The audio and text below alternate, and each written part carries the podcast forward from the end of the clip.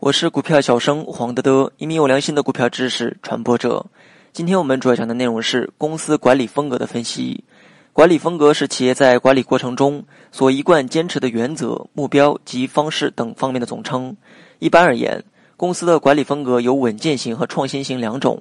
稳健型公司的特点是在管理风格上以稳健原则为核心，一般不会轻易改变已形成的管理和经营模式。因为成熟模式是企业内部经过各方面反复探索、学习、调整和适应才形成的，意味着企业的发展达到了较为理想的状态。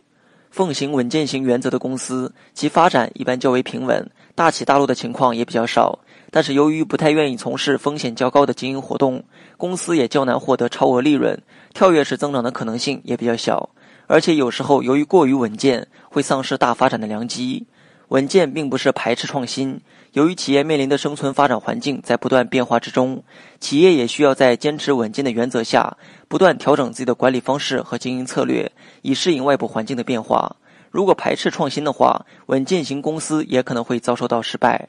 创新型公司的特点就是管理风格上以创新为核心，公司在经营活动中的开拓能力比较强。创新型管理风格是此类公司持续获得竞争力的关键。管理创新是指管理人员借助于系统的观点，利用新思维、新技术、新方法，创造一种新的、更有效的资源整合方式，以促进企业管理系统综合效益的不断提高，达到以尽可能少的投入获得尽可能多的综合收益。好了，本期节目就到这里，详细内容你也可以在节目下方查看文字稿件。